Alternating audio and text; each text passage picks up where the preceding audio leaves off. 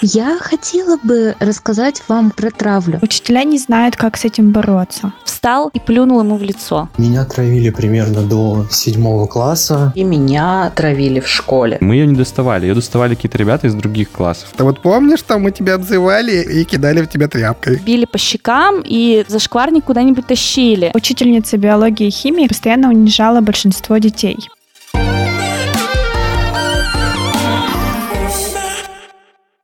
Всем привет! Это подкаст «Я боюсь». Здесь мы говорим о страхах, о том, что чувствует каждый, но не каждый готов обсуждать. Меня зовут Кирилл. Всем привет, я Маша. Всем привет, меня зовут Саша. Привет, я Аня. Похоже, что финал этого сезона будет взрывным. Мне, по крайней мере, так кажется. Не знаю, как у вас, есть ли такое ощущение, но сегодня мы поговорим про буллинг и травлю, и вообще очень серьезную и непростую тему. Причем я надеюсь, что мы сможем обсудить ее и с точки зрения тех, кто был подвержен травле, и с точки зрения тех, кто эту травлю, скажем так, инициировал. Или инициирует до сих пор. Или инициирует до сих пор, не дай бог. Он послушает, одумается и пришлет нам свою историю, пока нас не будет, потому что это последний выпуск этого сезона, по крайней мере, последний в аудио формате. Нас ждет еще один выпуск в видео формате. Это выпуск новогодний, и мы вас всех приглашаем его посмотреть. Он будет в конце декабря появится на нашем YouTube-канале. А ссылка на наш YouTube-канал есть в описании этого выпуска. Еще прежде чем мы начнем, я в последний раз в этом сезоне напомню, чтобы вы перешли по ссылке в описании этого выпуска и подписались на нас в Инстаграме.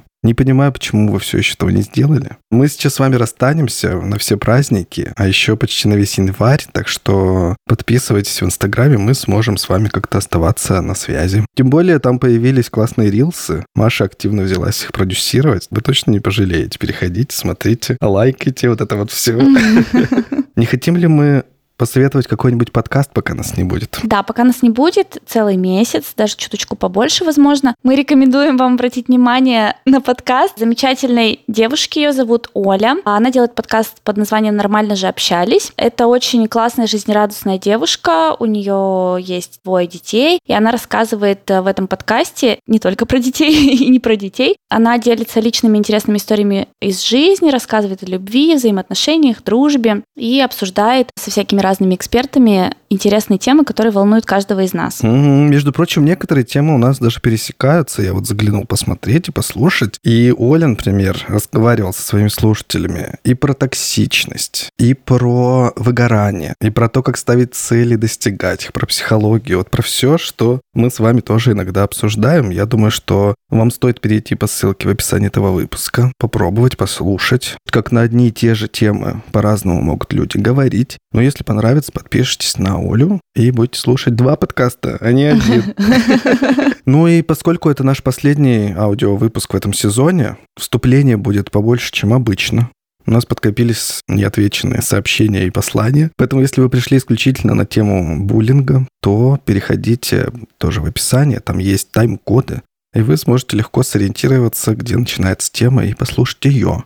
Ну а мы пока пообщаемся со всеми, кто любит послушать нашу болтовню. Поехали! О чем мы хотим рассказать? У нас есть точно несколько сообщений от наших слушателей, которые мы не упоминали. Начнем мы с истории Артема, который нам ответил, откликнулся на наш выпуск про страх расставаний. Артем, спасибо большое, что поделился. Я сейчас зачитаю твое сообщение. Привет, ребят, мне 17 лет, и у меня уже было несколько опытов в отношениях подростковых. Но за последний год стал замечать за собой, что у меня появился страх близости. Я боюсь вступить в отношения, даже если я нравлюсь человеку. Начинаю искать недостатки в нем. Когда я думаю о предполагаемых отношениях, сразу возникают мысли о том, что могу просто не потянуть их. Проблем с самооценкой нет, я четко понимаю свою ценность, но мысли о том, что я не соответствую своей партнерше, возникают сами собой. Экспертные вот эти.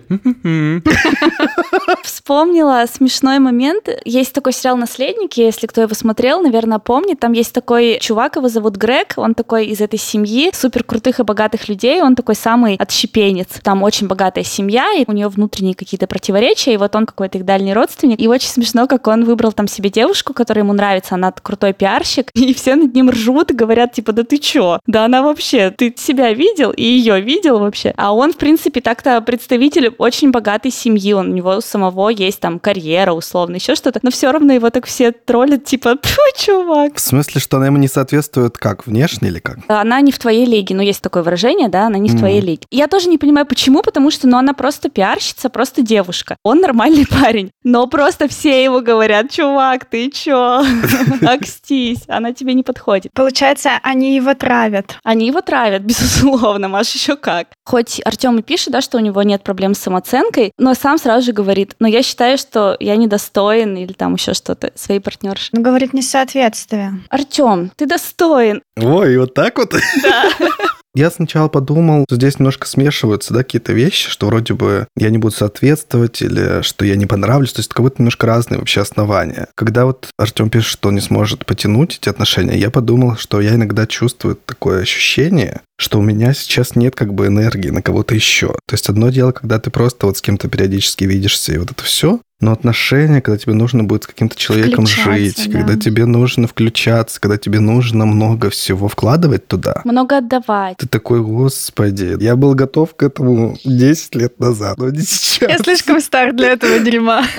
Да-да-да. Но Артем это 17 лет. Да, Артем. Еще пока на время тратить свои силы, Артем. Уж извини. Так что никогда ничего не бойтесь, живите здесь и сейчас. Спасибо, что нам написал Артем. Пока мы про эту же тему говорим, про страх расставания, мы, когда анонсировали выпуск, у нас была такая история, в которой мы написали, если в 17 лет вам кажется, что любовь одна и навсегда, вам кажется, потому что мы немножечко затронули эту тему. Мгм. В выпуске, если не слышали, послушайте обязательно. И нам ответила наша слушательница Ирина в Инстаграме. Она написала, я с 17 лет со своим мужем, а это уже 19 совместных лет. В браке мы 15 с половиной лет, а познакомились в девятом классе. Такое бывает. Это классно. Всегда есть исключение из правил, ребят, ну вы уже это знаете. Да нет, может быть, это и не исключение из правил, но это прикольно, это здорово. Ирина, мы рады очень за вас. Мы вас поздравляем, это круто. Это круто, да, но мы как раз это обсуждали в контексте, когда человек э, не то чтобы счастлив из 17 лет там до конца жизни с одним человеком, а когда он несчастлив и думает, что это несчастная любовь так и останется его единственной, и у него нет больше шанса. Больше про вот эти вот моменты, поэтому... С 17 лет люди могут меняться и расходиться в каких-то своих мировоззрениях, в ценностях. Кто-то может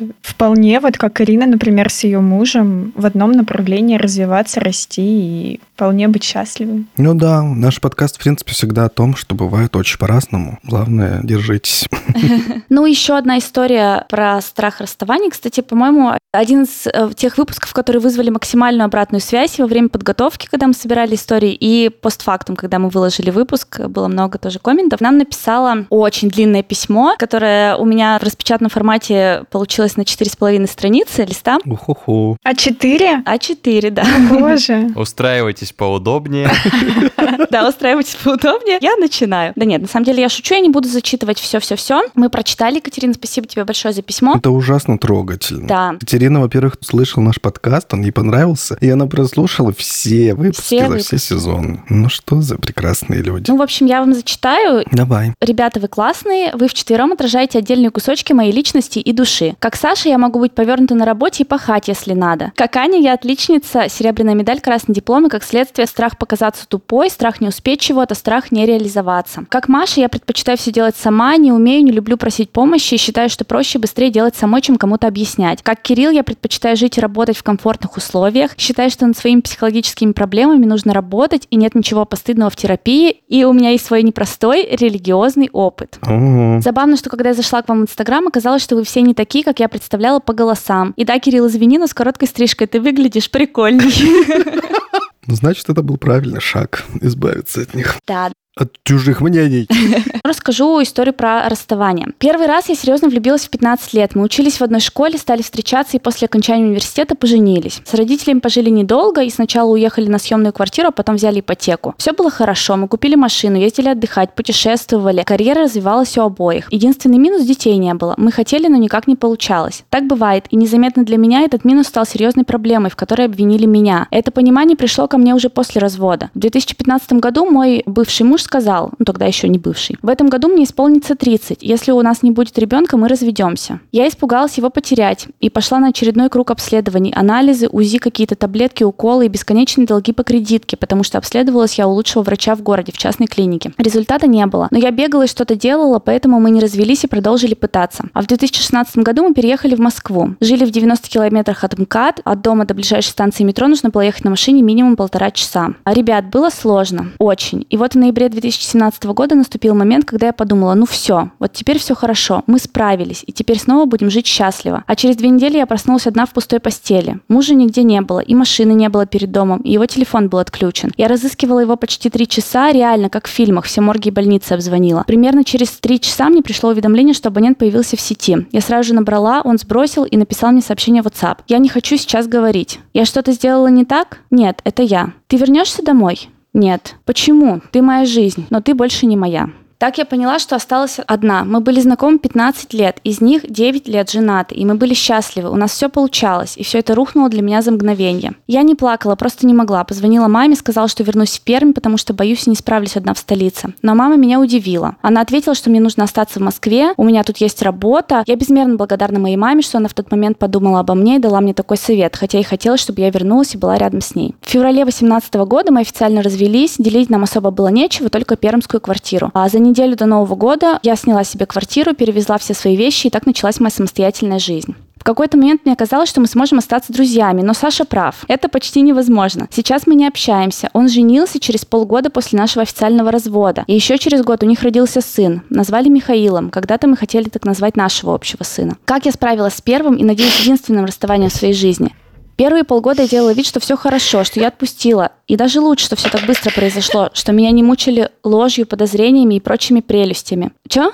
Да Маша расплакалась. Там вроде дальше все становится хорошо. Давайте дождемся, чтобы Маша это услышала. Там хороший такой конец. Угу. Надо было Машу предупредить, что там хороший конец. Вот и записали последний выпуск сезона просто. С самого начала все пошло не очень хорошо. Иди. Привет. Мы боялись, что ты не вернешься.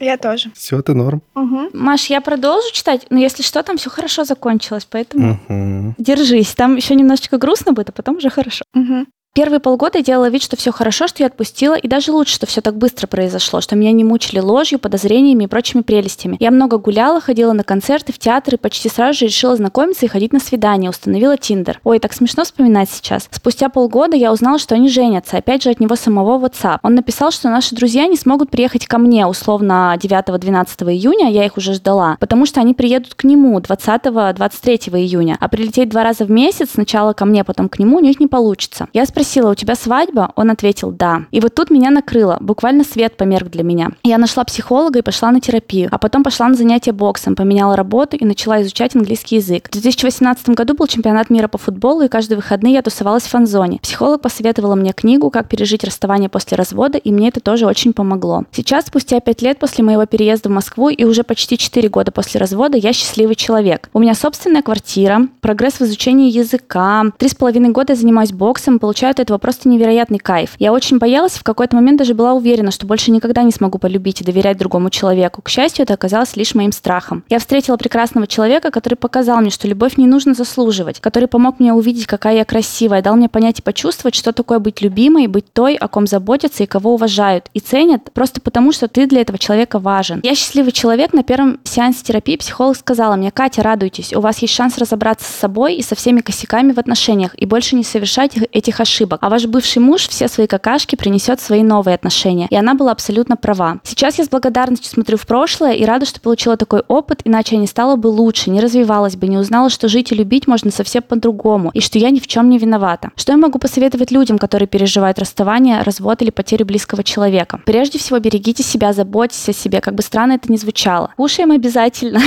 Спим. Чтобы спать, покупаем снотворное. Если вы, как я, считаете себя сильным человеком и уверены, что помощь вам не нужна, вы ошибаетесь. Неизбежно наступит тот момент, когда мы захлебнемся от этой боли, поэтому не нужно храбриться, найдите хорошего психолога и обратитесь за помощью. Найдите для себя занятия, которые позволят разгружать психику через физические действия. Для меня таким занятием стал бокс. Не спешите. Когда мы страдаем, нам хочется, чтобы наше страдание поскорее закончилось. Поэтому мы начинаем улыбаться через силу, встречаться с мужчинами, женщинами, которых нам находят друзья, или, как я, начинаем искать новых знакомств и свиданий. И нам кажется, что как только появится рядом новый человек, все пройдет. Не пройдет. Расставание это рано. У кого-то оно кровоточит сильнее, у кого-то меньше, у кого-то совсем не кровоточит. И все же она есть. И потому, пока ваша рана не затянется, функционировать в привычном режиме не получится. Так что нужно дать себе возможность поболеть этим, посидеть, полежать, подождать, пока рана не затянется. Я это прожила и могу сказать, что эти советы помогают. Да, Екатерина написала, что если мы прочитаем кусочки или перескажем ее историю, или просто упомянем ее, ей будет очень приятно. Спасибо, до новых выпусков. Екатерина, большой тебе привет, спасибо большое за такую откровенную историю. Если честно, я ее когда читала первый раз, я даже подумала, что, ой, наверное, это Екатерина отправила только для нас, что это нельзя читать в эфире, потому что это очень личная такая история со всякими болючими штуками, но поскольку Екатерина сама написала, что она будет рада, мы решили ее зачитать. Мне очень понравились советы, они очень такие прям классные. Понравился вот этот вот вывод, что все это было к лучшему, потому что она, скажем так, не в самых здоровых отношениях находилась, и пусть не по своей воле, но из них вышла, и в итоге все сложилось хорошо для нее лучше, чем было. Поэтому, мне кажется, эта история, несмотря на то, что она немного грустная в середине, но она вселяет реально оптимизм. Надеюсь, что она кому-то поможет. Так, ну что, вроде бы мы раздали все долги. Если мы вдруг не заметили или пропустили ваши сообщения, со многими мы просто переписывались текстом в, в директе или в сообщениях ВКонтакте. Спасибо большое всем, кто нам пишет. Это всегда очень интересно, важно и круто.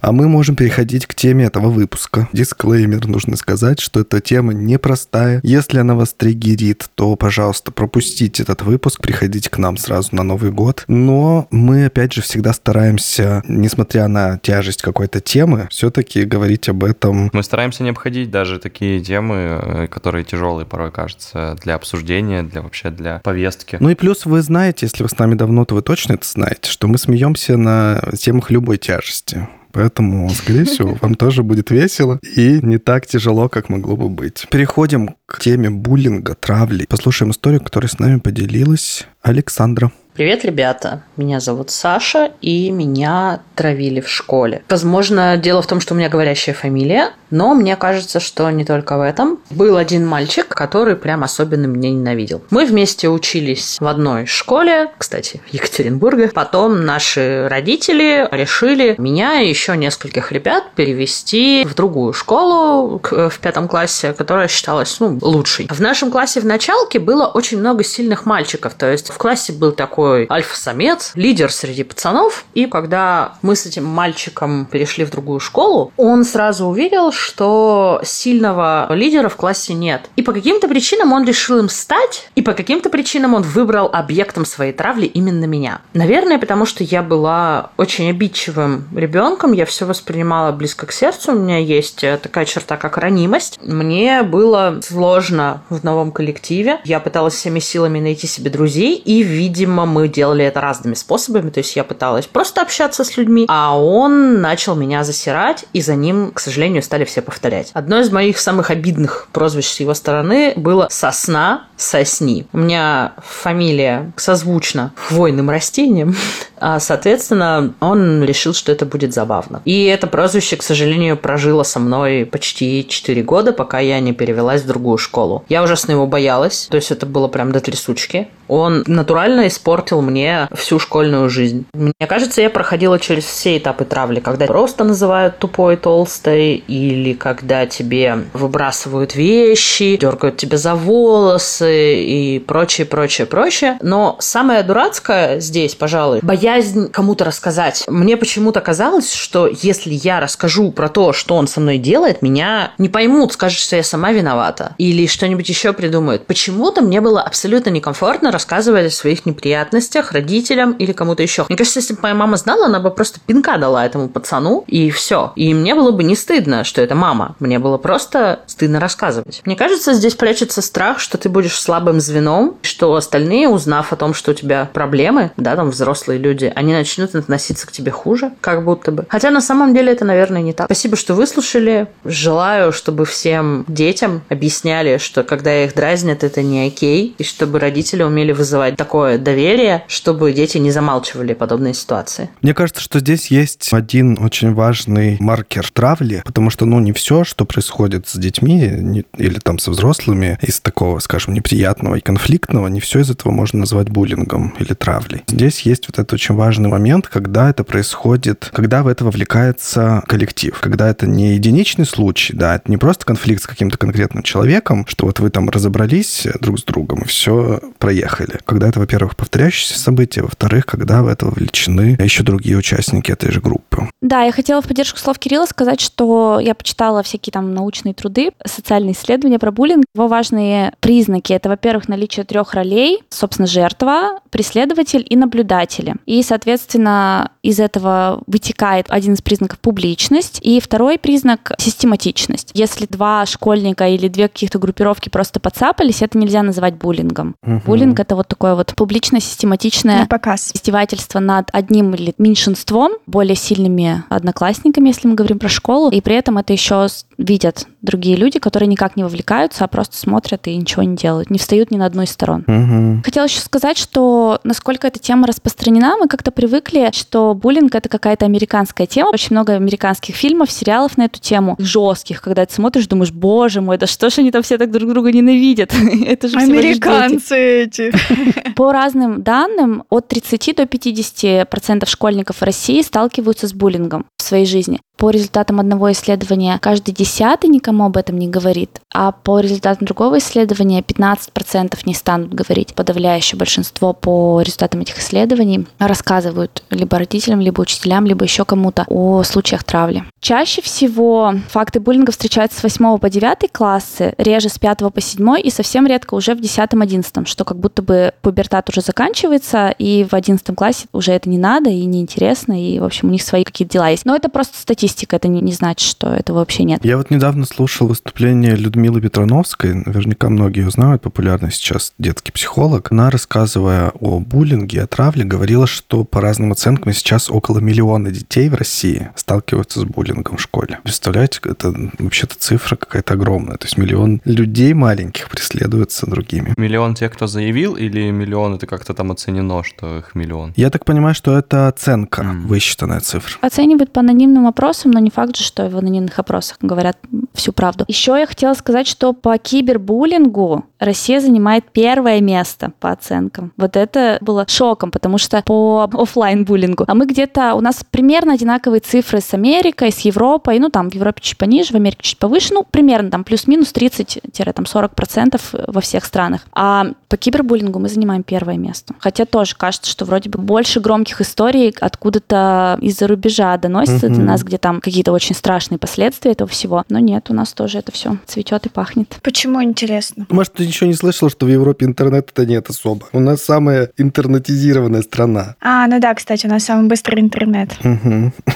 Мне было интересно услышать то, что Александра хотела рассказать маме, и мама, по ее мнению, пришла бы и надавала пинков этому обидчику, но, по идее же, родители так не делают. Да, и что делать родителям или вообще людям, и родителям, и учителям, и детям, которые столкнулись с буллингом, а, потому что у нас нет как бы институтов Ну да. государственных или общественных, в которые можно обратиться. Есть такой сайт травли.нет, очень много всякой полезной информации, там есть прямо памятки, в которых расписано, моего ребенка травят в школе, что мне можно сделать? Травят как психологически О, или прикольно. причиняют уже физическое насилие. Вот если физическое насилие, первый ответ, как только случилось Обращаться в полицию. что-то серьезное, нужно перестать водить ребенка в школу и потом уже делать дальнейшие действия, предпринимать. Если, собственно, насилие не физическое, то советуют поговорить с педагогами и психологами, поговорить с администрацией школы. Если разговор с администрацией тоже не срабатывают, то уже обращаться к чиновникам, привлекать внимание общественности и так далее. Если родитель хочет все-таки сохранить ребенка в этой школе. Но если нет, то, в принципе, просто перевести как вариант. Если кому-то это действительно важно и интересно, и для кого-то это сейчас актуально, заходите на сайт травли.нет. Там все очень подробно расписано компетентными людьми. Они помогут разобраться с этой большой проблемой. Ну, оставим туда ссылку тоже в описании. Я хотела рассказать э, свою небольшую историю про родителей. У меня не было случаев, когда бы меня травили или я бы там прям откровенно кого-то травила, участвовала, но у нас был такой эпизод, может, класс девятый был, я уж не помню. И у нас был конфликт с одной девочкой в нашем классе, которая перешла как раз из другой школы вообще. Получилось, что она общалась очень хорошо с девчонками из другого класса. Они как-то сдружились, я не знаю, как эта история. Из нашего класса она особо ни с кем не общалась. А вот эти девчонки, которые из другого класса, у нас с ним были конфликты у моей подружки, у меня и вот у них. И она, поскольку присоединилась как бы к стану врага,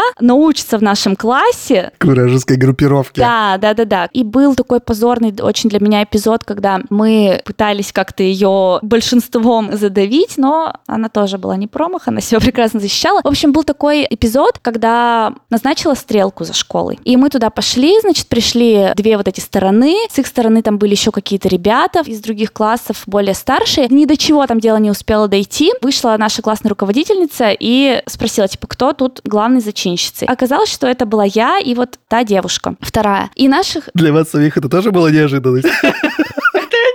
Но крайне выставили тебя. Я не, не считаю, как крайне, я ничего ни на кого не, не то чтобы жалуюсь. Факт в том, что вызвали наших родителей в школу. Мою маму и ее маму. И мы сидели я, она, наши мамы и классная руководительница. И мы разбирали этот эпизод. Ее мама говорила, что вот вы делали то-то, вы делали то-то, вы делали то-то. Вы травите мою дочь. Да. Она, видимо, рассказывала своей маме. Я пыталась как-то защищаться. Ну, в общем, мы дошли в итоге до того, что мы этот конфликт решаем и, короче, угу. расходимся просто в нейтралитете. Ну и на самом деле так и получилось получилось. Но я помню, что наши мамы, ее мама жестко защищала свою дочь, а моя мама жестко защищала меня. При том, что они друг друга тоже знали, и они, в принципе, нормально общались, и тут, угу, короче, они схлестнулись угу. на фоне защиты своих детей. Прикольно было бы, если бы потом твоя мама организовала стрелку.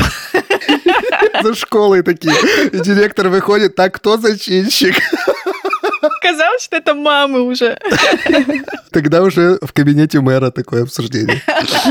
Нет, там бабушек просто вызывают. Вот Ванина истории очевидный тоже признак того, что это была не травля, а просто действительно конфликт в том, что участники были и чувствовали себя как бы равными. Многие психологи определяют, что в травле всегда один участник ставит себя выше другого, и это как бы происходит такое сверху вниз всегда давление, на которое жертва не может ответить. А здесь все равно все участницы были в равных положениях, раз одна из них смогла вызвать другую там на стрелку на то же. Потому что мы понимаем, что бывают разные конфликты. Многие психологи говорят даже, что это нормально в таком возрасте пройти через какие-то конфликты, научиться там взаимодействовать с людьми. Поэтому, конечно, травлю это назвать сложно. Но у Александры историю, которую мы слушали только что, у нее есть вторая часть этой истории. Я ее разделил на две части, потому что в этой Александра рассказывает, как она была инициатором буллинга. Давайте тоже послушаем. Также я была с другой стороны этого процесса. Однажды я была человеком, который инициировал травлю. Дело в том, что в один прекрасный день я начала встречаться с человеком. У нас была общая компания. Мы там тусовались, потом начали встречаться. Получалось так, что он меня бросил накануне дня рождения, причем очень некрасиво. После этого я решила, а какого черта я должна уходить из компании? Почему я должна уходить от своих друзей, если такое случилось? И он решил так же. Я просто постоянно над ним стебалась, очень зло над ним шутила и, можно сказать, что травила. Но остальные воспринимали это как что-то окейное. Просто люди знали нашу историю, я ее не скрывала. Он, собственно, этого тоже не отрицал. Говорил, ну да, я виноват.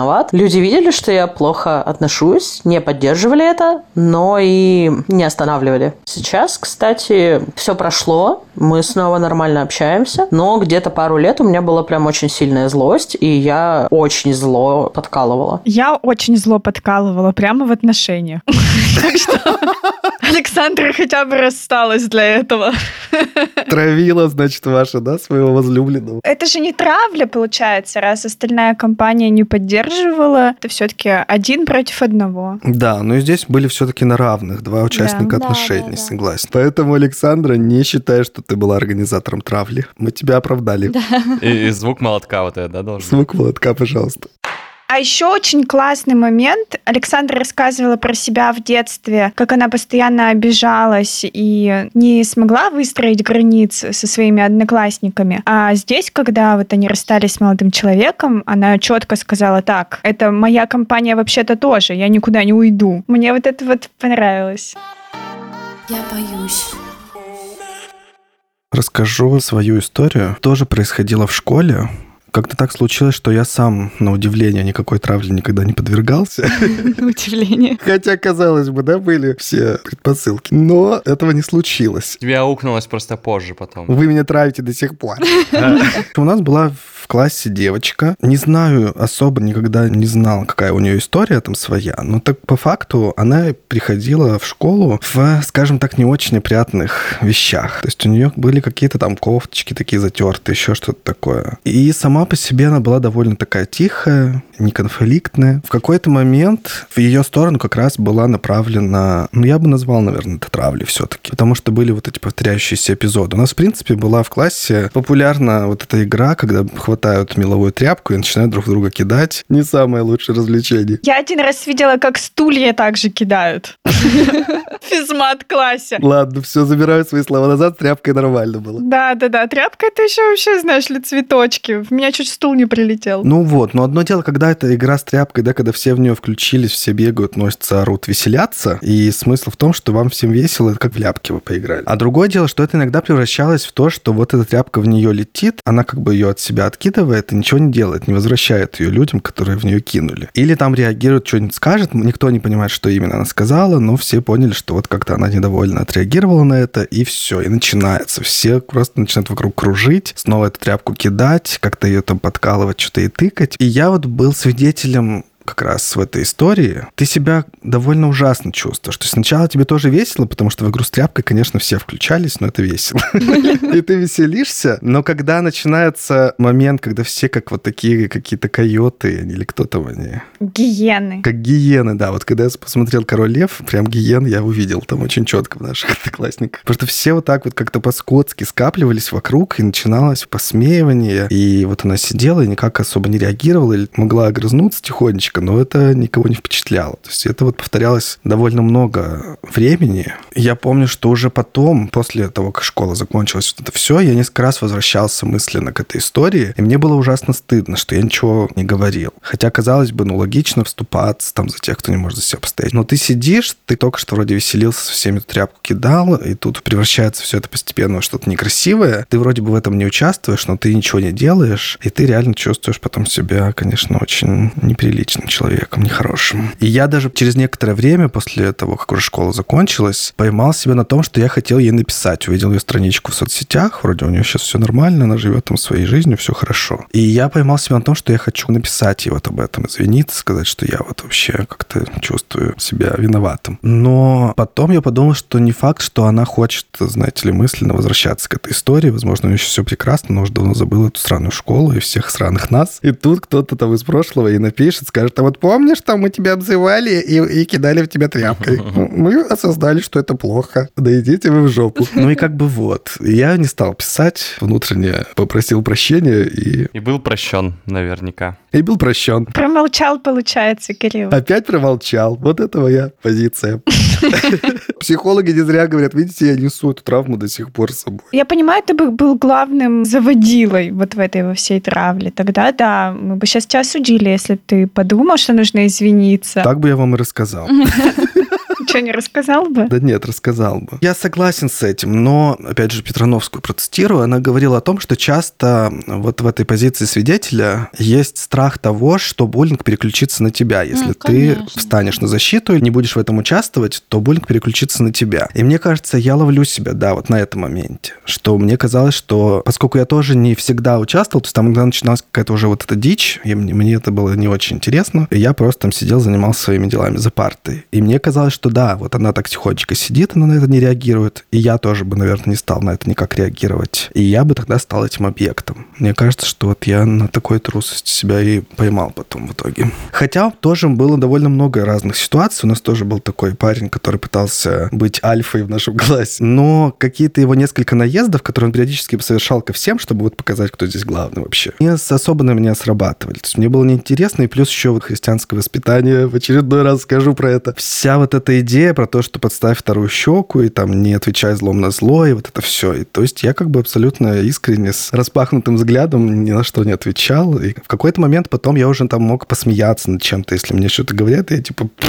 очень смешно. Как будто бы моя реакция не давала им зацепиться за меня всерьез, чтобы это превратилось в травлю, например. А вот у кого-то получается так, что их стратегия поведенческая, наоборот, зацепляет, и вот этот клубок травли накручивается. А у нас в классе учился сын зауча главного в школе. Его, наоборот, все уважали? Я не могу вспомнить, чтобы его травили, но его точно не травили, потому что ее зауч, помимо того, что она была зауч по дефолту, она обладала каким-то таким авторитетом, который казался, что если ты начнешь донимать его, то тебе прилетит так жестко со стороны его мамы, что как бы лучше, типа, даже не пытаться это делать. Вы сейчас рассказываете, я вспоминаю свои школьные годы, я не помню, чтобы у нас прям какая-то такая жесткая травля была. У нас была в начальных классах девочка, одноклассница, которая из Азербайджана, и к ней кто-то из других классов ее булил за это. После родительских собраний родители мои приходили, говорят, вы там типа не достаете ее, вы там ее не достаете. И самое интересное было, что мы, как ее одноклассники, да, те люди, которые с ней достаточно часто и каждый день э, общаемся и взаимодействуем, мы ее не доставали. Ее доставали какие-то ребята из других классов. Это было очень странно. И мы были, получается, что наблюдателями, которые тоже ничего не делали. Угу. Я силюсь вспомнить, но у меня нет вот прям таких воспоминаний, где бы была какая-то ситуация, когда реально однокласснику нашему кто-то из нашего класса вот настолько сильно доставлял неудобства. Ну, были, конечно, какие-то ребята, ну, какие-то отличающиеся от других, как вот Кирилл говорит, на физкультуре подтянуться, например, не могли. И понятно, что у них были какие-то прозвища, которые все использовали в общении с ними. Ну, реально, к ним не обращались по имени, к ним обращались только по прозвищам. Но это было все, конечно, сложно назвать дружеским каким-то отношением, но приятельским, что ли. Мы все равно там всегда вместе ходили в какие-то походы. У нас не было в классе такого вот жесткого разделения. Mm-hmm. Хотя я предполагаю, что если сейчас спросить вот у этих ребят, как вам это казалось, казалось ли да. это вам дружеским и приятельским отношением, конечно же, они скажут, нет, ни хрена, нам это не казалось. Но при этом какой-то жесткой вот такой злости, там, зажимания в углу и вот это вот издевательство, такого точно не было. Были вот какие-то вот подшучивания. У нас было как раз больше опасности с улицы, из двора, вот эти все гопники, вот эти вот все банды. Вот там вот реально был, ну там был не буллинг, там уже были уголовные преступления, там было... Бандиты, вот они, дети 90-х. Да, и поэтому вот это вот все школьное, даже вот эти вот какие-то обидные штуки казались ерундой, потому что ты мог выйти за пределы школы, тебя там сразу же без вопросов били по щекам и там за шкварник куда-нибудь тащили, отбирали деньги. Ужасно, Аня. Да, вот это вот меня пугало очень в школе. Саму я знаю, что мои одноклассники тоже многие от этого страдали. И вот у меня, например, тоже было в школе обидное прозвище. Скажи, скажи, скажи, скажи. Я не буду честно говорить, потому что мне до сих пор э, очень мерзко это прозвище. Триггерит? Да. Причем оно не связано ни с моей фамилией, оно, я даже не помню, откуда оно появилось. И оно было распространено где-то в пятом-шестом классе, и мне реально было очень... Я вообще говорила, идите все в жопу. То есть я себя не чувствовала жертвой, когда меня так обзывали. Хотя у меня, я помню один эпизод, когда я из-за чего-то расстроилась и расплакалась, и бабушка моя меня утешала и говорит, ну что ты, типа, у тебя же все хорошо, ты там... Ну, я не помню уже из-за чего я расстроилась, из-за какой-то левой темы. Вот какой у тебя класс хороший, какая у тебя школа хорошая. И я вот ей тогда сказала единственный раз в жизни, что ты знаешь, как меня вообще в классе называют? И она говорит, ну как? Я ей сказала, это единственный человек, которому я сказала, и она меня там успокаивала и гладила. Блин, теперь интересно стало. Да вообще. Я просто думала, что у тебя какое-то крутое было прозвище. Нет, Маша, это было вообще не крутое прозвище. Вообще ни разу не крутое. Тогда не говори. Да, я не буду говорить. Ко мне даже никакого прозвища не прицеплялось. Тоже вот Интересно. У меня тоже, блин, я хотела прозвище. У всех были какие-то прозвища. Обидная, Маш. Нет, обидная я не хотела. Ну, ты хотела, хотела крутое. Стрела. Но мне даже обидного не было. Стрела, да. Как? Как? Стрела, Маш. То у тебя было бы прозвище какое-нибудь. Пуля. Пуля? Почему? Крутое прозвище, Маш. Как я не знаю, какие у тебя еще крутые нужны прозвища. Да, какие у тебя крутые, скажи. Как это связано с какими-то моими характеристиками? Я же говорила вам, что все мои одноклассники просто считали меня валерьянкой. Все писали, что я спокойная. Ну, ты прозвище такое бы было. Валерьянка. Маша Валерьянка пришла. Опять Машка Валерьянка там приходит. Даже неплохо, кстати, звучит. М, запиши себе. Ты могла бы быть тиктокершей, Маша Валерьянка. Да, особенно с таким цветом волос. Я, возможно, еще буду, Кирилл.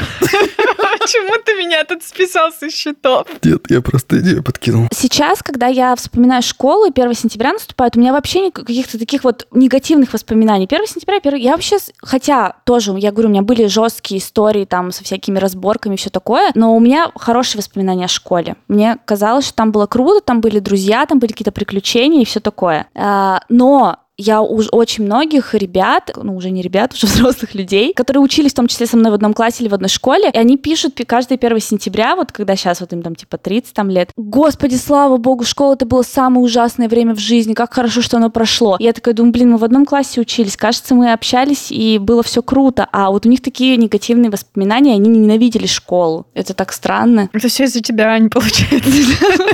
Получается, да. Давайте историю от слушательницы Евгении послушаем. Евгения, заранее тебе спасибо, что прислала ее нам ВКонтакте. Читаю. Ребята, привет. Хотела рассказать свою историю про буллинг. Столкнулась с ним я в школе. Начиная с пятого класса, одноклассники регулярно отпускали злые шутки по поводу моего веса и размера. Не могу сказать, что я была прям большая, просто на два размера больше, чем другие девочки из моего класса. Обычная, короче, просто не худая. Но мальчикам этого было достаточно, чтобы называть меня жирная, бутер, толстуха и т.п. Отпускать при этом злые шуточки и фразочки. Есть в школе вообще было страшно, сразу начнут унижать. Также меня булили еще из-за того, что я сирота со второго класса, как учителя, так и все те же мальчики. Если что-то было украдено из курток в раздевалке, сразу Женя виновата. Она же сирота. Заступилась за себя, когда мальчики меня унижали, к психологу. Это агрессия только от того, что ты сирота. Я мечтала, чтобы сестра, мой опекун, перевела меня в другую школу, где были мои друзья и адекватные. Но она почему-то не считала ту школу хорошей и хотела, чтобы я доучилась в этой. Под издевки одноклассников и злые высказывания педагогического совета. В девятом классе в туалете меня встретила директор и спросила, ты же точно уходишь после девятого класса? Разумеется, я ушла в колледж, где такой фигни не было. Почему? Честно говоря, единственное объяснение, которое я могу предположить, в колледже ребята старше. Ну или мне просто повезло, скорее всего. Хотя уже во взрослой жизни я также сталкивалась с буллингом насчет веса, просто сейчас уже мне все равно, и это меня не ранит. Совет для тех, кто сталкивается с буллингом, поговорите с родителями. Объясните, что происходит, какие чувства и эмоции вы испытываете, и какие мысли появляются. Ведь я, например, реально задумывалась о суициде. И, пожалуйста, не бойтесь себя защищать. Когда с буллингом сталкивается взрослый, то, наверное, единственное, что можно посоветовать, если невыносимое и ничего из того, что вы пытались сделать, не изменяет ситуации, либо уберите этот раздражитель из своей жизни, смените работу, круг общения и так далее, либо обратитесь к психоаналитику и проработайте, почему вас это задевает и что с этим можно сделать. Вот такая история от Евгении.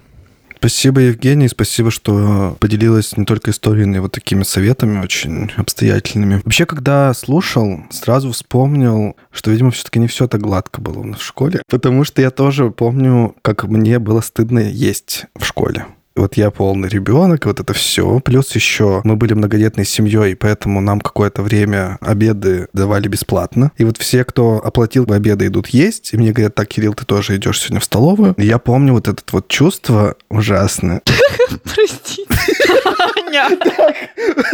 Аня, ты ужасная. Да нет, ты просто смешно сказал. Так, дети идут есть, Кирилл, ты тоже идешь в столовую. Сегодня ты просто сказал. А там так и было. Там то как бы их подключали, эти бесплатно то отбирали, То снова там понятно, возвращали. То есть Только это простите. бесконечная была борьба. Мгм. И все приходят, и у нас какое-то время даже меню отличалось. То есть все знают, что я и сижу тут, вот этот вот толстый мальчик жрет бесплатную еду Там стейки, рибай приносят, вот это вот все, да. платником. И у нас вот эти макароны слипшиеся. Но смысл-то в том, что вот я тоже ловлю себя на этом, что мне было просто стыдно. Вот я приходил и как-то что-то там ковырялся, съедал чуть-чуть и уносил, чтобы показать, что ну я вообще-то не голодный, и вот это все. Ну, то есть как бы это, конечно, ужасно. Самое ужасное в истории Евгении же еще то, что учителя тоже включились вот в этот процесс травли. То есть ее травили одноклассники, там завесы, предполагали, что из-за того, что она сирота, у нее там какие-то свои особенности. Но самое ужасное, что, блин, взрослые люди, учителя тоже в это включились и стали транслировать свои вот эти вот предрассудки на нее. А это же очень легко считывается детьми. Они видят сразу, ага, учителя считают ее ужасной, значит, мы тем более будем так делать. Прочитала в одном исследовании, что в российских школах дети по десятибалльной шкале оценивают уровень травли агрессии где-то на 7-8, а учителя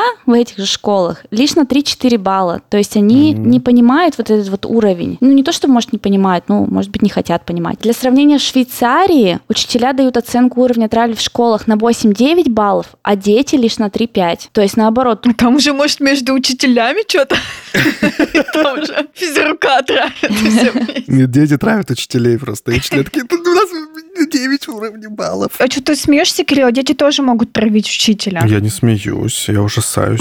70% российских учителей сталкивались с каким-либо видом травли. Например, клички учителям, же, ну, всех практически учителей были какие-то клички. Да просто неуважение какое-то на уроке. Да. У нас вот одна девчонка материлась на училку, например, на уроке. И осталась жива. Что у вас за школа такая? Такая достаточно мягкая была женщина. Ну, тут тоже, конечно, со своими особенностями, но она вот как-то это и позволяла. Вообще вот мы, конечно, говорим про школьный возраст, а это очень специфический возраст для детей. То есть они как раз исследуют для себя новое вот это социальное взаимодействие. В каком-то смысле это, конечно, очень такая естественная, немножечко животная такая среда. То есть все равно все проверяют, кто здесь сильный, кто слабый. Все проверяют, кто как реагирует на обращение. И я тоже вспоминаю, на самом деле, истории школы, когда учителя, которые вроде бы хотели быть хорошими, там, и давали какие-нибудь поблажки, ну, давайте просто там порисуйте что-нибудь на ИЗО, например. Я там особо не буду проверять или что-нибудь такое, или просто тихий какой-то преподаватель, которого все не боятся до ужаса, то постепенно-постепенно на ее уроках начинался, конечно, полный вообще беспредел, и все уже плевали вообще на все, что она говорит. Дети, конечно, очень чувствуют слабость Авторитет. и авторитет, да. Если нет авторитета, конечно. Да, и становятся очень, конечно, жестокими. Порой думаешь, как Мгм. такое может быть? Это же Мгм. ребенок. Пока они не понимают и свои границы прощупывают чужие, они, конечно, могут вообще жестить. Даже в семье так. Дети могут жестко какие-то вещи своим родителям говорить, пока они не понимают, что так нельзя делать. В уязвимой категории люди с особенностями здоровья, да, дети с особенностями здоровья. И у нас есть история от Антона, который тоже подвергался буллингу как раз э, в связи со своим диагнозом. Всем привет, меня зовут Антон, и меня травили примерно до седьмого класса из-за диабета. Мне пришлось из-за этого поменять школу. В общем, как все началось? Сначала я учился в одной школе, и там из моих особенностей мне физрук не позволял заниматься физической культурой. То есть весь первый класс я сидел на лавочке, и из-за этого дети стали меня травить, издеваться надо мной, что я неполноценный, я не такой, как все. Поэтому нам пришлось поменять школу. Во втором классе в новой школе все стало еще хуже. В классах постоянно отмечали дни рождения с тортами. Среди 18 детей был единственным, кто ничего не ел, а просто сидел. И сами учителя нагоняли вот этих красок. Бедный ребенок, как так можно? Из-за этого надо мной издевались. До класса шестого я тоже не занимался физрой. Потом в классе седьмом как-то буллинг неожиданно прекратился. Всем стало на меня плевать. Может, они выросли, не знаю. Но мы стали просто друзьями хорошими. Сейчас я в ВУЗе, я занимаюсь физкультурой. В ВУЗе у меня хорошие одногруппники, они спрашивают, интересуются на эту тему. Наверное, каждый, ну практически каждый в ВУЗе знает, кто я, что я, через что мне пришлось пройти. Они по-дружески шутят на эту тему, я сам себе стиму на эту тему. Но родители мне абсолютно никак не помогали в течение всего этого времени. Со всем я справлялся своими силами, сам это терпел.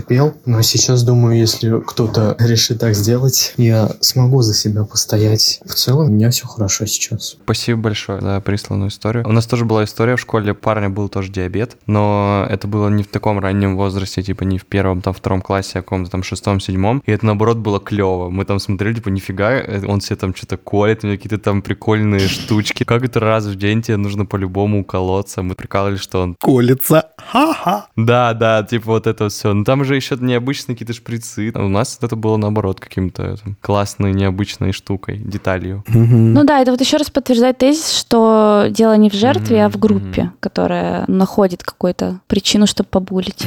Первый класс, это ж капец, это совсем малявки. Представляете, я сейчас вспомнила историю, как у нас был бальник, преподаватель бальных танцев в начальной школе. Я могу сейчас наврать, если мои одноклассники слушают, они, может, меня поправят. Он, короче, был такой бесячий, мне кажется, чувак. И он сильно донимал одного парня. Ну, мальчишку, это был первый класс или второй. И он, я не помню уже за что, но то ли он за то, что он танцевал как-то не так. Ну, в общем, он, он реально жестко с ним обращался. И этот мальчишка однажды встал, тот на него орал в очередной раз. Тот сидел, сидел, встал и плюнул ему в лицо. И это было жесткое тоже разбирательство. И я сейчас опять вспоминаю, вот я сейчас вам рассказываю, думаю, блин, это какой-то трэш вообще. А тогда нам это было, вы видели, что? Охренеть! Настолько казалось, типа, ну норм вообще, ну это просто происшествие какое-то интересное в школе. Ну что, Анечка, как у тебя сегодня день прошел? Ой, было так интересно вообще. Да, бальнику в лицо харкнули, прикинь, мама.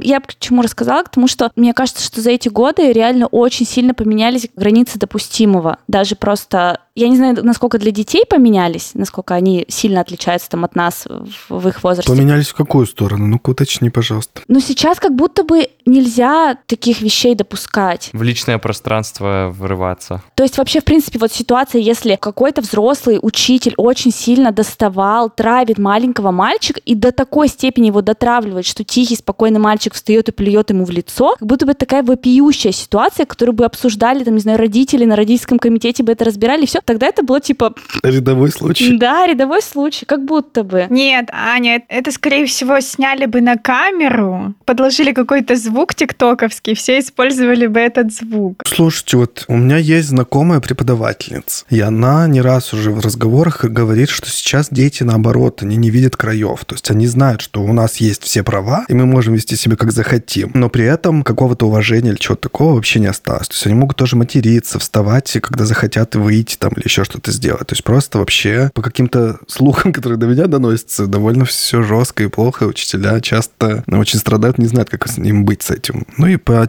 тому, что мы видим в сетях, конечно, тоже очень бывают разные ситуации, да, когда-то преподаватели неадекватно себя ведут, когда-то мы видим, как дети тоже ведут себя по-скотски абсолютно. Ладно, я идеализирую, как всегда, всех. А мне почему-то казалось, что наоборот новое поколение, оно такое вот как раз умеющее выстраивать свои границы, потому что это сейчас из каждого утюга. Наверное, тоже в каком-то более старшем возрасте. Дети, наверное, остаются детьми. Если вдруг нас слушают учителя, поделитесь, пожалуйста, историями, будет интересно послушать. Или ученики. Ученики точно нас слушают. Давайте рассказывайте, что у вас там как. Это мы ничего не знаем, сидим. Слышала недавно новость. Родители попросили разработчиков голосовых помощников, чтобы они отзывались только при упоминании слова «пожалуйста». Потому что дети привыкли голосовым помощникам приказывать, типа «Алиса, включи мне музыку». И они с родителями также начинают. То есть без «пожалуйста», без «спасибо». А зачем? Они привыкли с роботом разговаривать, они с людьми также уже прут в приказном тоне. А не станет ли это пустым автоматизмом? Они будут без уважения говорить «пожалуйста». Ты сказал «пожалуйста», но ты сделал это без уважения. Давайте я прочитаю еще одну историю про как раз учителей. Ее нам прислала Лиза. Привет, меня зовут Лиза. Не знаю точно, буллинг это был или нет, но расскажу все-таки одну историю. У меня в школе была учительница биологии и химии, которая постоянно унижала большинство детей. Исключениями были только те дети, которые хорошо учились по ее предметам. Я находилась в жутком стрессе на ее уроках, боясь сказать что-то не то. В какой-то момент она вызвала меня к доске на уроке химии. Но вообще я хорошо решала всякие задачи наедине с собой, но мне было трудно объяснять свои действия, особенно ей. И вот стою я у доски, молчу, потому что в голове полнейшая пустота, так как я боюсь ее и ни о чем больше думать не могу. Вдруг она начинает говорить. Ты что молчишь? Ты тупая? Аутистка, что ли? Весь класс в этот момент начал смеяться, а я еле как сдерживала слезы. Об этом случае я рассказала родителям и классным руководителю, после чего кто-то из них договорился с директором школы, которая должна была пересказать произошедшее и прийти к какому-то компромиссу. Директор во время всей этой истории улыбалась, в конце сказав, ну тебе просто нужно отвечать на ее уроках, а не молчать. И вообще учительница это замечательный человек, имеет звание лучший учитель года, поэтому уволить ее мы не можем. Учительница, видимо, как-то узнала про наш с директором разговор, потому что потом она на каждом уроке делала на меня акцент и припоминала аутистов. Кошмар какой. Аутисты вообще при чем? Учитель года. Вот это, кстати же, тоже нередкая история, да, когда считается, вот это очень сильный учитель. И он действительно Да, да, да. сильный во всем, потому что у него вот так вот в ежовых рукавицах все дети. Кроме эмоционального интеллекта. Да-да-да. Я даже не знаю, кстати, вот это является буллингом или это вообще уже какое-то другое эмоциональное насилие, потому что здесь все-таки не из своей группы, да, вот участники травят. Хотя Ну это да. точно может быть подпиткой буллинга, потому что если ты вот так вот унижаешь какого-то конкретного человека, а потом еще это продолжалось, она на каждом уроке делала акценты и говорила ей всякие нехорошие слова, поэтому мне кажется, что это, конечно, ужасно. Это полное обесценивание со стороны директора. Ну как так можно сказать ребенку? Неужели нет больше учителя биологии и химии, которого можно заменить на этот класс? Нет, я могу себе представить, что для директора, конечно, нет, и все хотят защищать своих, и это, в принципе, у нас такая политика, говорит, что все прекрасно, и мы своих не сдаем, и вот это все. Помню, тоже у меня в первом классе была такая история, что меня отправили в первый класс, и тоже многие родители говорили, типа, ой, у нас это классно, у нас такая будет сильная преподавательница, и вот это вот все, и буквально там первые какие-то недели занятий, и она просто безбожно орет Просто орет по любому поводу. А в какой-то момент она взяла линейку. Очень сильно, Кирилл, потому что она сильная. Да. Она взяла линейку и настучала по голове линейкой однокласснику моему. И когда я об этом рассказал своим родителям, они сделали глаза по 5 копеек, как сейчас у Маши. И просто я из этого класса благополучно ушел и очень рад, что я ушел. Серьезно? Да, меня забрали из этого Классно. класса, сказали, что это невозможно в такой обстановке жить. И тогда несколько человек, в принципе, перешло из класса. Ну, кстати, не все, потому что учитель сильный, репутация ситуация прекрасная, вот это все. Но я очень благодарен родителям, потому что я, в принципе, не люблю... Для меня всегда комфортно, чтобы преподаватели относились к тебе очень мягко и хорошо. Это гораздо эффективнее. В моем, по крайней мере, случае, я думаю, что это было бы ужасные первые годы в школе, если бы я там остался. А я попал к прекрасной молодой учительнице и обожал ее всю жизнь. Так, ну вообще про учителей и школу, мне кажется, нам нужен отдельный выпуск. Ну да, да, потому что я тоже начала сейчас вспоминать про малый и большой круг кровообращения, который я знаю, блин, наизусть, потому что пришла какая-то тетка на замену и начала просто всем двойки ставить. Она дошла до моей фамилии, ребята, я в середине списка, если что, была. Всем двойков наставила. Я боюсь.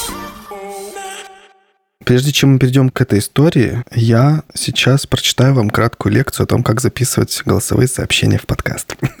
О, зануда муд он? Да-да-да. Окей, давай, Кирилл. Мы всегда вам говорим, что это очень легко, и это действительно несложно и очень легко. Но, к сожалению, если вы пытаетесь записать нам голосовые истории из каких-то очень шумных мест, вы идете вдоль э, дороги или во время строительства глобального какого-то вы пытаетесь записать историю, нам бывает очень трудно ее разобрать, уж тем более ее сложно слушать слушателям. Поэтому, пожалуйста, когда собираетесь записать нам историю, просто тихонечко садитесь у себя в комнате, проверяйте, что у вас ничего не шумит, соседи не топают, и поворачивайте на себя микрофон телефона, включайте диктофон, и Маша знает точно расстояние до выходного отверстия. До выходного отверстия, да. Я замеряю линейкой всегда.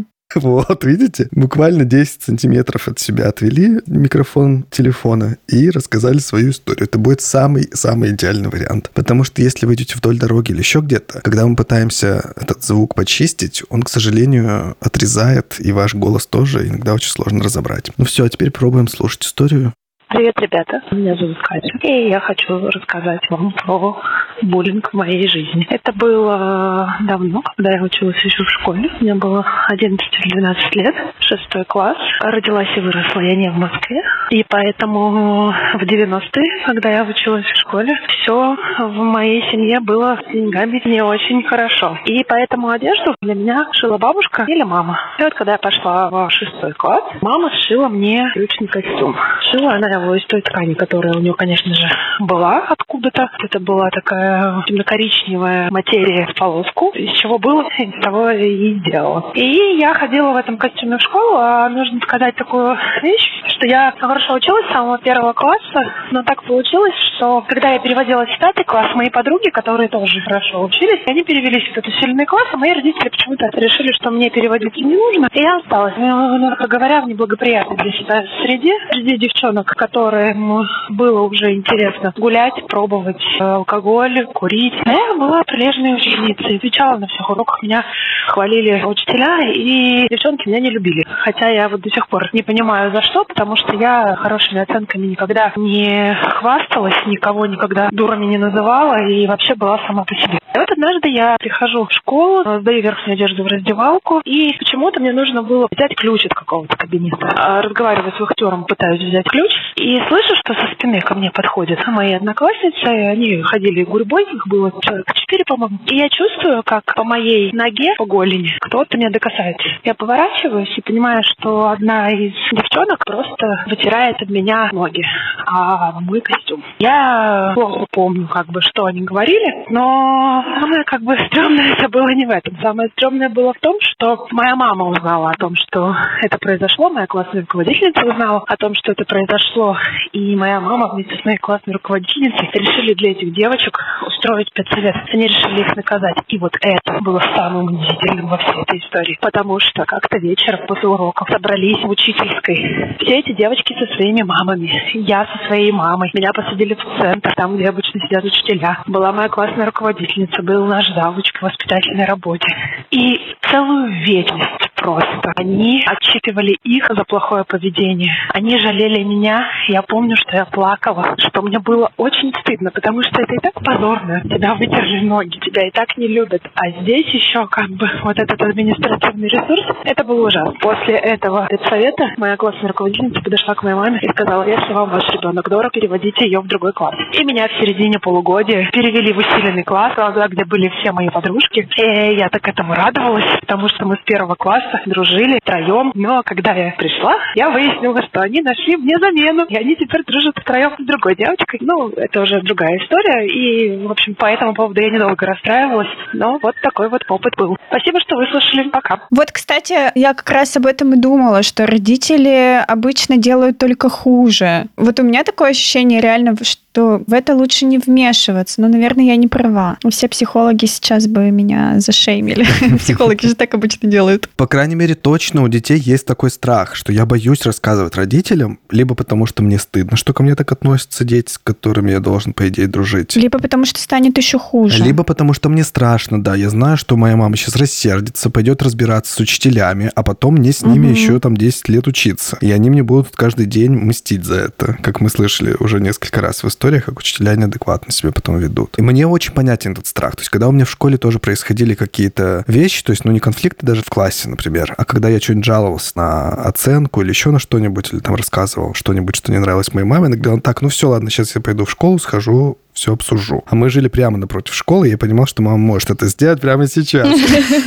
И, конечно же, ты сразу начинаешь, нет-нет-нет, пожалуйста, мама, не надо, все прекрасно будет, разберемся, и вот это вот все. Тебе как бы страшно, что за тебя родители пойдут разбираться и... Не принято такие вещи родителям рассказывать, но, с другой стороны, мне кажется, что здесь еще пугает именно реакция, а реакция же зависит от родителя. Ну, то есть у родителей же тоже свои особенности поведения, свои там какие-то модели. И если понятно, ребенок знает, что у него мама там такая львица и всех там загрызет, и она в детской песочнице, когда он просил у кого-то лопатку, а ему не давали, она там отбирала эту лопатку. Убивала. Убивала, да. Но с другой стороны, родителям больше внимания на это обращать, потому что вот я представляю, у меня, конечно, нет детей, но вот я представляю, если бы у меня был ребенок, и с ним бы вот так обращались, хотела бы я, чтобы он мне рассказал или нет? Конечно, хотела бы. Просто потому что хотя бы обнять его и сказать, что все будет хорошо, потому что если ребенок не может о таких вещах рассказать и ладно, у него есть большая компания друзей, он сможет это с ними, с подружками обсудить. А если он одинок, и он даже не может своим самым близким людям рассказать, родителям, и остается один на один с этой ситуацией, то это еще страшнее. Но другое дело, что да, если они реагируют вот так вот, как Кирилл, да, сказал, что пойду разберусь и дам еще один повод издеваться, то да, конечно, тогда понятно, почему не рассказывают. Или еще когда обесценивают. Такое же тоже бывает. Да, да. А что ты не давай себя в обиду? Знаешь, иногда вот так родители дают такие советы. Так ты пошути просто с ними, посмейся вместе с ними, часто еще начинают говорить вот такие вещи. И вроде бы, если ты как бы взрослый человек, и ты уже какая-то зрелая личность, ты можешь как-то адаптировать для себя этот совет, то когда ты ребенок, для тебя, конечно, это ощущение того, что тебя не защитили, угу. тебя предали, или тебе угу. там дают какие-то дурацкие советы, которым ты не можешь следовать. Ну да, да. И это очень непростой вопрос, при том, что еще все не знают, как на это реагировать. Ведь у нас ну, преподаватели, учителя не знают, как на это реагировать часто. Начинается вот, например, часто такое, что, как в этой истории, да, было, что мы пожурили плохих девочек, мы пожалели хорошую, вроде бы мы, все, мы же все сделали, угу. что могли. Правильно сделали, да. А что мы можем еще сделать? Но на самом деле это просто подпитка вот этого буллингового поведения, потому что мы сказали вам, что вы плохие, вот хорошая, мы снова ее выделили, сказали, что она отдельно от вас, и, в общем-то, все это может продолжаться и дальше. Мне очень понравилась мысль Петрановской, которую она говорила в теме буллинга, что в любом случае взрослые обязательно должны подключиться. Это должны быть авторитетные взрослые, это могут быть и родители, и родители участников, и учителя, желательно все вместе, но при этом ни в коем коем случае нельзя разделить детей, да, и сказать, что вот виновата жертва там или виноваты вы в этом, потому что часто нужно превратить эту ситуацию в совместную борьбу против чего-нибудь. То есть, например, наоборот, сказать, что вот вы видите, какая ситуация в классе, да, сложилась. И всячески показать, что буллинг это не правильно, это плохо. Она даже советовала делать такой показательный опрос, спросить просто у детей, кто считает, что буллинг это плохо, и вы увидите, что многие люди поднимут руки, потому что дети прекрасно знают, что хорошо, а что плохо. И вот здесь вот в этот момент можно переключить их внимание и сказать, что вот, мы должны с этим бороться, да, мы должны не поддерживать такое поведение. И тогда получается, что мы не говорим, что люди, которые это делают, плохие, или что жертва какая-то особенная, у нее есть какие-то проблемы. А мы говорим, что вот, есть проблемы, с которыми мы все вместе можем общими усилиями бороться. Как команда. Да, это классный совет. А, и знаете, я еще о чем подумала? Интересно то, что Кирилл сказал, что учителя не знают, как с этим бороться. Тогда почему нет какого-то отдельного курса в педагогических вузах, где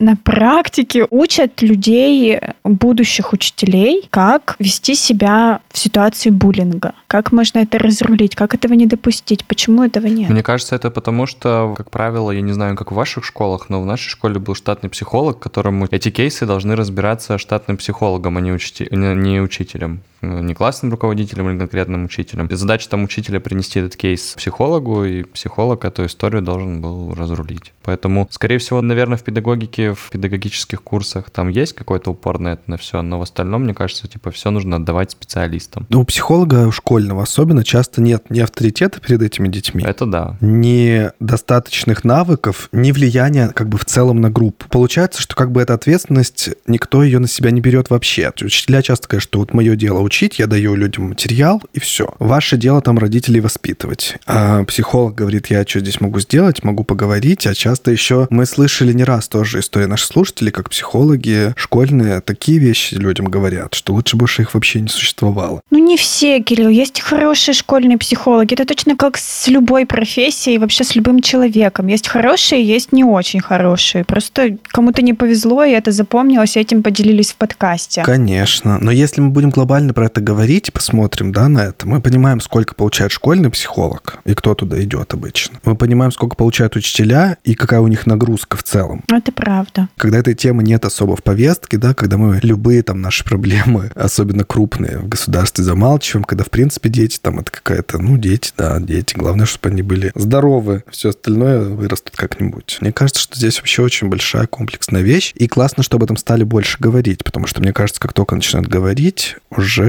часть всего этого снимается проблем. Тем более сейчас еще много про буллинг, мне кажется, выходит сериалов зарубежных, в которых этой темы не стесняются и показывают, в том числе стратегии, как из этого выходить. Мне кажется, что это очень полезно. Все равно все более-менее понимают, что это не норма. Не всегда хорошие стратегии, Кирилл, в сериалах. Ну, там тебе показывают, хорошая или плохая. Ребенок победил или проиграл в этой борьбе. Давайте прочитаем еще. Давайте, зачитаю историю Яны.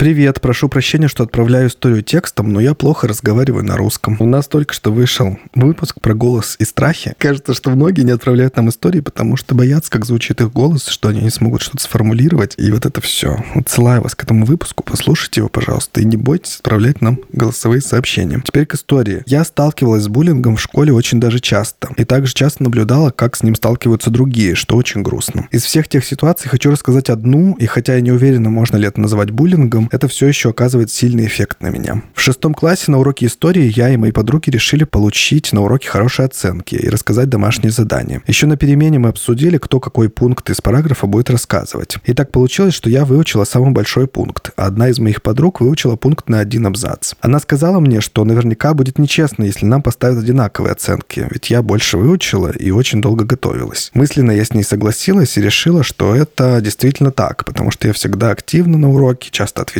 а она нет. И вот на уроке истории учительница действительно поставила нам одинаковые оценки. Я возмутилась и спросила, почему так? Ведь я рассказала больше. Конечно, я тогда была маленькой, и только. Сейчас понимаю, что не очень хорошо поступила с подругой, и эта учительница решать, какие оценки ставить, но это был всего лишь вопрос, а ее реакция, по моему мнению, достойна осуждения. Она сорвалась на меня и кричала до конца урока, что я не могу говорить на уроке не по теме, и что это она здесь учительница, и она сама все решает. И вообще, как я могу ее такое спрашивать? Я не помню до конца, что она еще говорила, но помню точно, что я начала очень сильно плакать, а она все продолжала и продолжала на меня кричать и давить. В конечном конечном итоге после этого я отпросилась с уроков и рассказала все маме, которая посоветовала извиниться перед учительницей, что я сейчас считаю было неправильно с ее стороны, но я это все равно сделала. Тогда учительница отреагировала на это нормально. И я поверила, что она меня простила. Но на протяжении целого года она выделяла меня среди всех учеников в классе, спрашивала почти каждый урок, и как бы я ни отвечала, занижала мне оценки, потому что я плохо подготовилась. Также она рассказала об этом моей классной руководительнице, которая тоже меня осудила перед всем классом. Потом мне было очень страшно, что и она будет занижать мне оценки. И вообще я ощущал много тревоги на всех уроках этих учительниц. И несмотря на то, что с тех пор прошло уже несколько лет, я еще боюсь ходить на уроки к учительнице истории и часто их пропускаю. Ужасно. Вот опять мы слышим в истории, да, как учитель становится объектом тревог и страхов ребенка. К сожалению, это, кажется, грустный факт. Ну да, это какой-то как будто бы отдельный вид буллинга. Угу. Да, мы говорили, что когда существует ситуация буллинга, то кто-то находится как бы выше в этой условной иерархии, кто-то ниже. Но здесь, когда у тебя есть очевидная да, иерархия, когда ты... Административно выше, да. Да, когда ты просто старше, когда ты еще обладаешь властью как учитель, и ты начинаешь вести себя вот так вот, как какой-то, я не знаю, инфантильный человек. Как Аня сказала, у учителей тоже, да, действительно бывают какие-то свои психологические особенности. И, возможно, то, что девочка поставила ее в авторитет под сомнение перед всеми учениками. Может быть, она по этому поводу комплексовала до этого, и поэтому решила свой авторитет, так сказать, поставить так поставить. Но это, конечно, неправильно. Да, то есть ты как взрослый человек, например, вот взрослый со взрослым в такую ситуацию попадает, ты можешь понять, что эта реакция это, это последствия ее каких-то проблем, а не твоих. Да. Но когда ты ребенок, понятное дело, ты не можешь об этом рассуждать. Я вот еще подумала, что у меня в информационном поле много людей, у кого есть дети, и у кого дети уже пошли в школу. Буквально буквально там первый класс, вот второй. И я просто вижу очень много случаев, когда, ну, наверное, что-то подобное, возможно, происходит. Мамы забирают своих детей из школы, либо ищут какие-то альтернативные школы, не классические, а вот, знаете, есть такие свободные, где совсем другие правила, где там дети на полу лежат, например, и учебники читают, там они за партами сидят. Ну, там, в общем, разные правила там самоуправления у них и так далее. Угу. Либо выбирают онлайн-обучение. Тоже есть такие школы сейчас, которые обучают онлайн, у которых тоже есть там классы, классные руководители, и все-все-все, но это уже без хождения в школу. И что как будто бы это вот какая-то повсеместная стала история. Конечно, не повсеместная. Я понимаю, что это у меня тоже какой-то угу, круг небольшой. Угу. Но, тем не менее, я вот часто тоже на такие ситуации натыкаюсь. И мне кажется, что это очень хорошо и важно. Потому что, ну, вот в этой истории, когда я ее читал, становится очень грустно, что все взрослые, да, и мама твоя, и твой классный руководитель, никто как бы вообще не оказал поддержку ребенку. Угу. Не встает на твою сторону. Хотя он в этом очень сильно нуждается вообще, в принципе, в этом детском возрасте. А получилось так, что все тебе сказали, ты не права, извинись и вообще веди себя нормально, и ребенок остается как бы вот под этой угрозой, что ему будут теперь мстить всю его жизнь, как ему кажется, без всякой поддержки. Это, конечно, грустно. У нас есть еще одна голосовая история. Она про буллинг в сети. Немножечко другой аспект нашей темы сегодняшней. Прислала нам эту историю Марина. Привет, ребята. Меня зовут Марина, и я очень люблю ваш подкаст. Я люблю вас слушать под работу, и особенно я люблю Машин голос. Маша, никого не слушай, ты очень классная. Картавь дальше. Ну, остальные тоже очень классные. Но Маша, это прям мое сердечко. Я хотела бы рассказать вам короткую историю про травлю. Я художник, занимаюсь коммерческой иллюстрацией, рисую детскую иллюстрацию, смешные открытки, картинки и все прочее. И очень часто я делюсь этим в интернете, например, на своей страничке ВКонтакте или в каких-нибудь пабликах, где все посвящено рисованию, где можно попросить обратную связь и объективную конструктивную критику. Однажды я нарисовала очень классных, как мне казалось, котов часов классные открытки, я выложила их в интернет, и вместо адекватной обратной связи или просто нейтральных комментариев я столкнулась просто с волной ненависти. Дело в том, что там были какие-то подростки, было их человек пять или шесть, которые вдруг начали писать мне комментарии. Причем комментарии были уничижительные, злобные. Они писали «убей себя об стену», «ты рукожопка», «фу, какая у тебя ужасная шизанутая улыбка», «тебе себя ебанутые коты. Они писали мне мат, они писали мне просто всякое много грязи. Да вы посмотрите на нее, они обсуждали это между собой. Просто вот под постом с моими картинками они перешли на мою страницу, начали писать мне комментарии под каждой фотографией, которых у меня 3000 штук, под каждой аватаркой, просто гадости. И я банила их постоянно, блокировала их страницы, они снова выходили с других страниц. Я обращалась к администратору паблика, но тот сказал, что ничего сделать не может и вообще. И просто я сутки двое выслушивала поток брани в свою сторону, ну вот, про то, что мои картинки ужасные, я вообще недостойная личность. Ну, там это было сказано, конечно, гораздо жестче. Я никогда не сталкивалась вот напрямую так с травлей, когда мне просто в лоб говорят «ты говно». И для меня это было абсолютным шоком, особенно это было так неприятно, потому что мне на тот момент уже было 26 лет, но я ничего не могла им противопоставить. Это как тая шоколад, которые просто на меня нападают, нападают, нападают. И в какой-то момент ты просто испытываешь ужас, когда твоя любимая страничка покрывается вот этими злобными комментариями с матюками и рассказами, какая ты ужасная уродка и фу-фу-фу. Начинаются и треморы, панические атаки. И я помню, как у меня холодели руки, меня постоянно бросало в пот. Я боялась уходить ВКонтакте и проверять свои сообщения и комментарии. И мне было очень неприятно и страшно, что вот в моем уютном мирке кто-то пришел и вот так вот нагадил. И это было достаточно жестко. Через пару дней прошло все, но с тех пор я свои картинки выставляю только у себя на страничке Инстаграма среди людей, которые меня знают и любят. Принимаю только конструктивную критику, а не конструктивную сразу отправляю в бан. И вообще я считаю, что художника может обидеть каждый. Всем, конечно, будет здорово, если мы научимся к этому относиться спокойнее, ровнее, знать бы как. Хотя бы, чтобы у нас у всех была моральная поддержка в виде людей, с которыми мы будем держаться вместе, и нас никто никогда не обидит. Спасибо, Марина. И отдельное спасибо от меня за поддержку. Эта история в особенности какая-то страшная, наверное, потому что это, собственно, взрослый человек с таким столкнулся. То есть, когда с этим сталкиваются дети, и вот они уже взрослые, и нам это рассказывают, мы, значит, понимаем, что они все это пережили, и все хорошо. А когда это рассказывает взрослый человек, это знак того, что это, в принципе, может произойти завтра с каждым из нас такая же ситуация, чем-нибудь выложишь, кому-то что-то не понравится, и это как-то начнется. Подкаст, например. И кто-нибудь начнет писать, да заткнитесь вы уже, кому интересно вас слушать.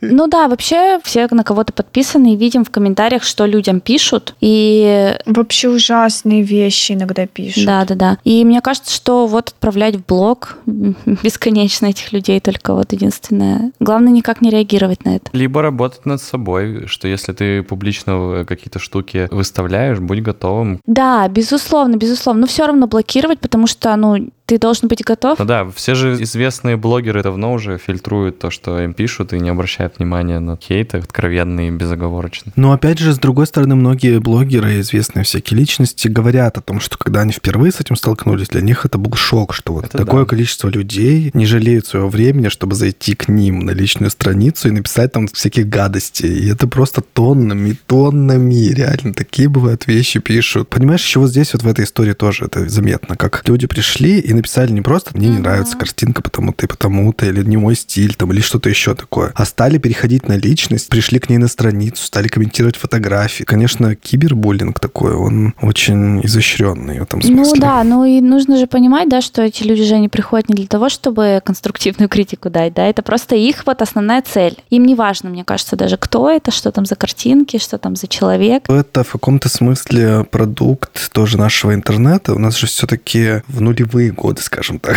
когда развивался интернет, слово тролль и троллинг, и вот это все, это же было очень модно. То есть это было даже как бы прикольно, если ты можешь вот так вот прийти в комментариях и раскрутить автора на эмоцию, чтобы он начал с тобой спорить, а ты будешь ему так филигранно отвечать. Сделать холивар. Да-да-да, развести какую-то ругань на пустом месте. И мне кажется, сейчас этого становится меньше, а вот именно просто вот такого хейта, когда приходят люди и пишут, типа, о, ты говно, просто без вопросов, без какого-то основания, без всего, просто написать какую-то гадость. Этого, конечно, довольно много. Кирилл, ты же понимаешь, что анонимность развязывает людям руки. Те же самые блогеры делятся какими-то вещами про бестактность, когда мы с вами говорили. Почему-то многие люди считают, что можно прийти к человеку, к публичному, и сказать ему, например, что он толстый. Что типа, что такая толстая, почему над собой не работаешь? Или, а что ты ребенка рожала, если ты его все время к бабушке отправляешь? Ну, привет, тебе какая вообще разница? Ты что, ты вот так вот на улице к людям подходишь? Или в каком-то своем окружении? При этом, когда им говорят, а что вы пришли-то сюда, зачем вы это говорите, начинается аргумент, ну ты же публичный, ты же выходишь в публичное пространство, значит, ты должен быть готов к тому, что мы можем выражать свое мнение, свобода слова. И сразу все вспоминают про наши конституционные права. Да, только свобода слова значит, что тебя просто не посадят за то, что ты говоришь, а не то, что ты можешь всякую хрень, блин, выливать на человека. Так что это такая, конечно, штука. Действительно, понятно, почему мы первые по кибербуллингу. Я почему-то сейчас вспомнил недавнюю историю. Я что-то зашел на канал вечернего Урганта на YouTube. Там был какой-то ближайший последний выпуск с Верой Брежневой. И я что-то зашел в комментарии, а, там ее реально хейтят. Я вообще этого не ожидал. Подумал, ну, Вера Брежнева, там «Любовь спасет мир», такая вся светлая, такая обычная поп-певичка. Захожу mm-hmm. в комментарии, и там просто какой-то разнос бесконечный. Увела мужа! Да ты вообще не будешь счастлива, ни голоса, ничего. И вот, и просто, просто какой-то огромный поток. Я думаю, боже мой, как вам не живется спокойно? Оказывается, это вообще не редкость. Да, и старое, и страшное, что тут там только не пишут. Это вообще, это очень-очень, конечно, странно. Прекращайте читать комментарии на Ютубе и вообще везде. Я не могу. Но это правда, это так надо, надо прекращать. Это же тоже феномен, когда мы говорим, о боже, какие ужасные люди, и продолжаем читать. Нет, вот, кстати, у вечернего Урганта почему-то всегда хорошие комментарии. Реально хорошие обычно. Прям добрые. Да и ну, в принципе, ты же заходишь в комментарии не для того, чтобы читать плохие комментарии. Ты заходишь в комментарии, чтобы либо понять что-то об этом ролике, стоит ли его смотреть, что люди пишут про него. Либо, наоборот, ты находишь там какую-то точку зрения, которая тебе нравится, и ты такой, о, да-да-да, я бы тоже это написал, ты лайкаешь там этот комментарий. То есть ты туда заходишь заходишь, чтобы вот посмотреть, что еще люди думают по этой теме. Понимаю, но есть же просто сразу же такие, когда понятно с первых комментариев, что там трэш. И все равно я не говорю про вас конкретно или про себя. Люди это читают реально активно. Даже те, кто не участвует сам в э, вот этой кибертравле, очень хорошо потребляют и лайкают все эти комментарии. Наблюдатели. Да, интересно, являются ли они вот этими наблюдателями в данном случае или нет? Получается, что да. Мы тоже, Кирилл, с тобой, получается, наблюдатели травли Веры Брежневой. Да, Маша, надо выходить из тени. Будем в следующий раз отвечать в комментариях. Не лезьте на нее! Прекратите травлю, твари! Если в офлайн травле человек не поддается травле, и людям становится скучно, его больше не травят. В кибербуллинге это также работает? Ну, то есть, если человека не задевают эти комментарии, и как бы ему просто по боку, его перестают в итоге булить? Или это, ну, как, короче, это работает? Как это соотносится офлайн онлайн буллинг? Просто в онлайне, скорее всего, инфоповод устаревает, по которому его булят, и все. Но если это публичная личность, он же постоянно где-то появляется. Ну, инфоповод, по которому его изначально исторически начали булить, он устаревает, и люди прекращают это делать, скорее всего, мне кажется так. Ну, либо этот человек публично там изменяет свою точку зрения и позицию, как вот было с там Тодоренко тогда, несколько лет назад. Все-таки публичные люди, которые постоянно в этом живут, они вырабатывают для себя разные стратегии, мы их тоже часто видим. Кто-то начинает выставлять вот такие комментарии, говорит, ну, посмотрите, что мне пишут, дебилы, и смеяться над ними, или как-то просто публичить, чтобы все говорили, боже мой, вам такое пишут, бедные вы бедные, и получить как бы поддержку от своей, своей ядерной аудитории, позитивно заряженной. Есть те, кто просто банит всех подряд. Если плохое что-то написал, все сразу в бан, сразу в бан, и вот у меня остались только хорошие комментарии. Наверняка есть те, кто не может с этим смириться и прорабатывает это тоже с психологами, находит для себя какой-то другой вариант отношения к этому. Все-таки буллинг в сети, у тебя всегда все равно есть выход, потому что часто же мы находимся в реальности, когда в ситуации буллинга нам как будто бы некуда уйти. То есть если взрослый человек может сменить работу, уйти из этой компании или еще что-то такое сделать, то ребенок, который находится в школе,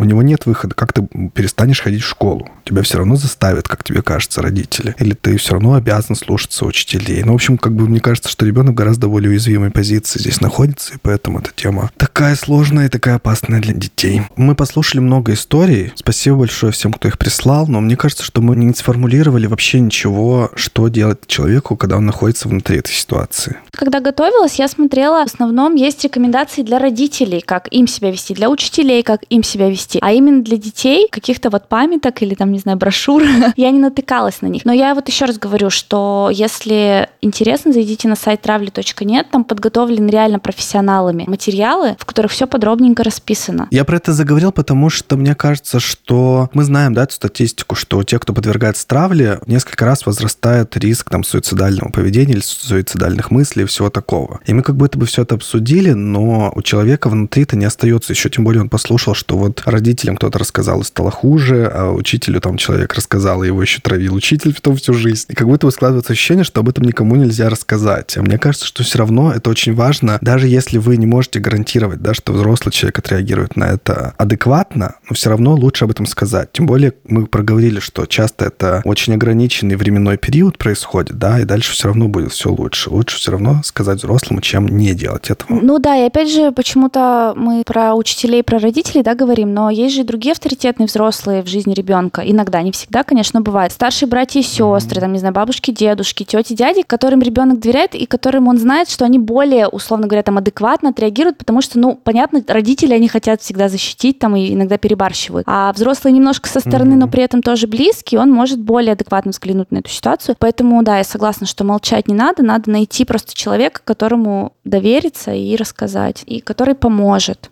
даже хотя бы тем, что выслушает. Да, Кирилл, вот ты сам же рассказал, что ты сказал маме про учителя, и тебя перевели к другому учителю. Так что позитивный пример рассказа взрослым тоже есть у нас в нашей передаче. Ну все, теперь я спокоен, мы можем оставить вас наедине с собой. Спасибо большое, что вы были с нами весь этот сезон. Все было круто. Я думаю, что сильные большие итоги подводить сейчас не будем, потому что мы говорим об этом в нашем новогоднем выпуске. Подписывайтесь на нас на YouTube, ждите, там появится в преддверии Нового года наш видеовыпуск. Мы, конечно же, об этом расскажем еще везде, в Инстаграме в том числе. Подписывайтесь, и там все ссылки полезные есть в описании. Все мои инструкции на этом закончились. Мы заканчиваем этот сезон на такой тяжелой теме, но на самом деле нет. Еще будет новогодний выпуск, мы не оставим вас. Еще будет более тяжелая тема.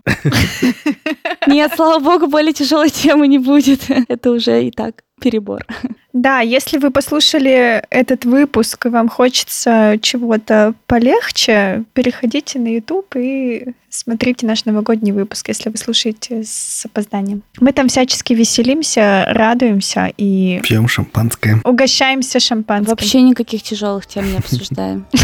Самое любимое. Мы в новогоднем выпуске говорим вам о том, как здорово, что вы нас поддерживаете своими оценками и отзывами, и скажем это еще и в этом выпуске. Спасибо вам большое, что поддерживаете нас и пишите отзывы на площадках. Продолжайте это делать. Мы всегда радуемся и все читаем. Тем более у вас будет перерыв, у вас будет много времени времени для того, чтобы это сделать. Пишите нам в личку в Инстаграм, ВКонтакте или на платформах. Мы всегда очень радуемся. Спасибо вам. Спасибо. И подписывайтесь на Патреоне. Ваша поддержка очень важна. Она помогает нам сохранять регулярность и вообще делать этот подкаст дальше. Мы вернемся в феврале со следующим сезоном. А на сегодня все. Обнимаем, целуем и прощаемся с вами. Пока. Пока-пока. Пока-пока. Все боятся, не все об этом говорят.